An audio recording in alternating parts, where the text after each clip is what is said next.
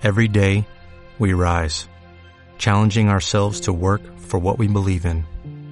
At U.S. Border Patrol, protecting our borders is more than a job, it's a calling. Agents answer the call, working together to keep our country and communities safe. If you're ready for a new mission, join U.S. Border Patrol and go beyond. Learn more at cbp.gov/careers. Eh, bueno, yo por, por avanzar a la, a la, siguiente pregunta, una vez quedado claro esto, eh, ¿cuál es, eh, pues claro, eh, Alemania está desarrollando, ¿no? En Rusia principalmente, porque como hemos comentado, en Alemania no puede, ¿no? Debido a los eh, observadores internacionales.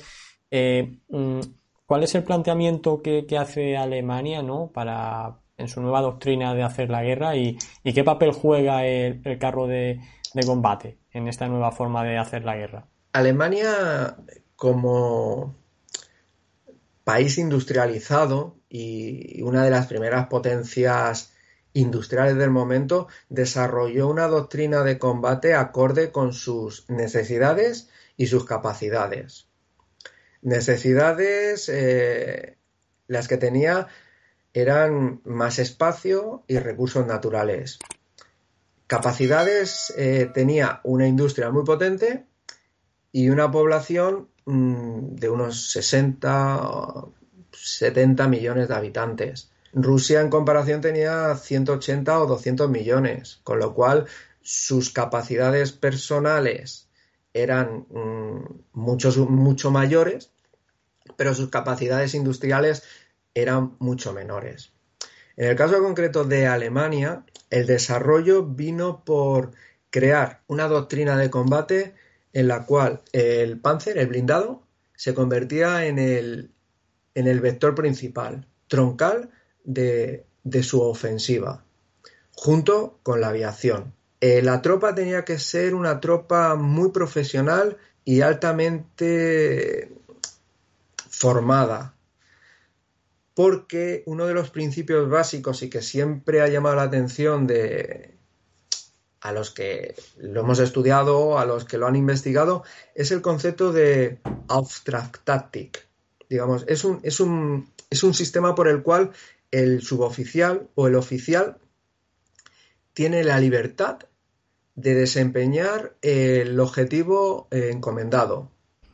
Se le marcan el objetivo, lo que tiene que hacer y con los recursos a su disposición, el líder, el oficial, puede hacerlo como mejor le convenga.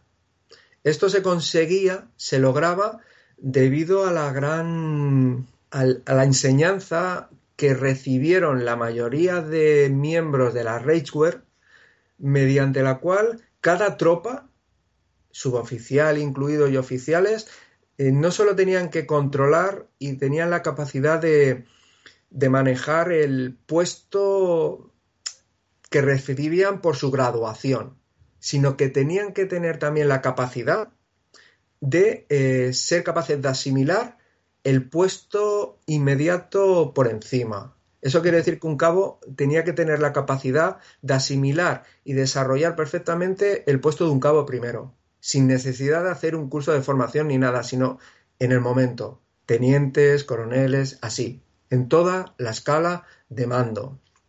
¿Esto qué significaba? Esto significaba que la tropa alemana, en comparación con la rusa o con la de otros ejércitos, era mucho más profesional, mucho más formada. Lo que le permitía, en un momento dado, desarrollar un tipo de combate, de operaciones más técnica, que no la del ruso, por ejemplo, y lo pongo en comparación porque son ambos extremos, en la cual, debido a que eh, la sociedad rusa no era mm, no había habido un desarrollo burgués industrial, sino que la mayoría de ellos eran agricultores con formación más limitada, el, el, sistema era ordeno y mando. Te digo que hagas esto y no te salgas de aquí. Esto después llegó a, al paroxismo con el estalinismo, en el cual, eh, con la gran purga y posteriori, se consiguió un inmovilismo de, de las fuerzas rusas que durante, por ejemplo, en los primeros meses de Barbarroja, los alemanes pudieron arrasar con, con un ejército muchísimo pero muchísimo más superior que la fuerza que había desplegado Alemania en Rusia, básicamente porque las tropas, una vez que quedaban descabezadas, sin mando, mm, se quedaban inertes, no hacían nada, no tenían iniciativa propia, porque el, sistema político y social que imperaba en Rusia en aquel momento no primaba la, iniciativa personal, mientras que en, Alemania eh, se primaba esa iniciativa a través de este tipo de la Auftragtaktik que habían impuesto eh, durante la Reichswehr y que después fue aprovechada cuando llegó a la, al gobierno, llegaron los nazis, fue aprovechado eh, para formar y desarrollar la Wehrmacht.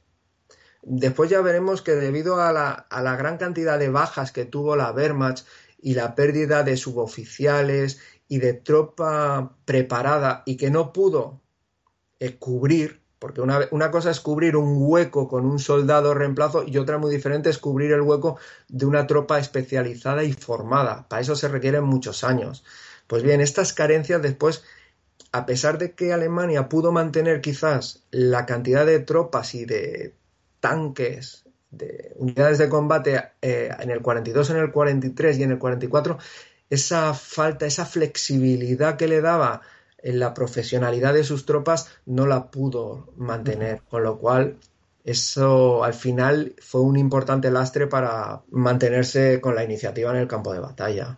Sí, sí, esto eh, precisamente este concepto lo expliqué yo hace tiempo en un vídeo e incluso militares, ¿no? Con los que he podido hablar en la actualidad, eh, sí se creen, ¿no? Pero les cuesta trabajo hacerlo. El hecho de que el ejército alemán en aquella época fuera tan, tan, tan flexible y fuera tan operativo sin depender de órdenes que le venían dadas de arriba, simplemente se les decía tenéis que tomar tal punto, hacerlo como mejor consideréis, a pie de campo, que además también se caracterizaba por eso, porque los altos oficiales de la división, eh, el general de la división, vamos, iba a pie de campo prácticamente con, con las tropas de avance, ¿no? no como otros ejércitos más rígidos, que todo se veía sobre mapas, a distancia, y se daba la orden rígida, sin capacidad de de bueno pues de efectuar cualquier cambio mm, que pudiera surgir no de imprevisto o simplemente pues eso no eh, que surgiera por condiciones normales de la guerra no dentro de, lo imprevisible que es todo. Y ellos me comentaban los, militares actuales me comentan muchos que hoy por hoy se está volviendo otra vez a eso, a cada vez que todo funcione de forma más rígida, en vez de darle eh, mayor libertad a las tropas, pero sin duda eh, la verdad que es un buen punto, ¿no? Porque